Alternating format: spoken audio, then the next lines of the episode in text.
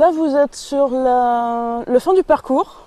On est sur une zone intermédiaire qui nous fait aller du jardin secret au jardin préhistorique. Et on, on s'est, arrêté ici pour euh, vous montrer une chandelle. C'est un arbre qui est mort sur pied. On l'a laissé volontairement. L'intérêt de laisser euh, cet arbre dans cet état, c'est que voilà, on voit qu'il s'est fait coloniser par le lierre.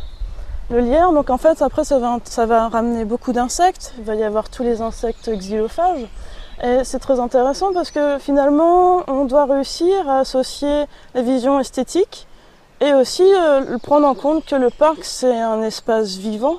Nous, les jardiniers, on le voit vraiment comme une entité. Le parc, c'est euh, comme une personne, hein, ça, ça vit. Si on prend tous les facteurs en compte, euh, ça peut devenir assez complexe. Il y a quelques Ouais. années, une chandelle comme ça, donc un tronc d'arbre euh, mort, qui, était- qui encore debout, Oui. euh, vous, vous l'auriez coupé, évacué et euh, il ne serait pas resté là. Oui, surtout que là, il est situé juste à côté d'une allée. On va gérer les espaces différemment en fonction de leur situation. Si c'est un jardin, si c'est une zone de transition. Ensuite, voilà, tout le parc est bordé par les forêts, par des champs. Donc, plus on va s'éloigner, plus on va vers la bordure, plus on va se permettre des libertés et laisser vivre, en fait, euh, les lieux. Et plus on va se rapprocher du château et des jardins, plus là, par contre, quand même, il y a l'esthétisme va prendre le dessus sur la nature. Donc là, on est en fin de parcours. Donc là, euh, on a, on a pris la décision de la laisser en état.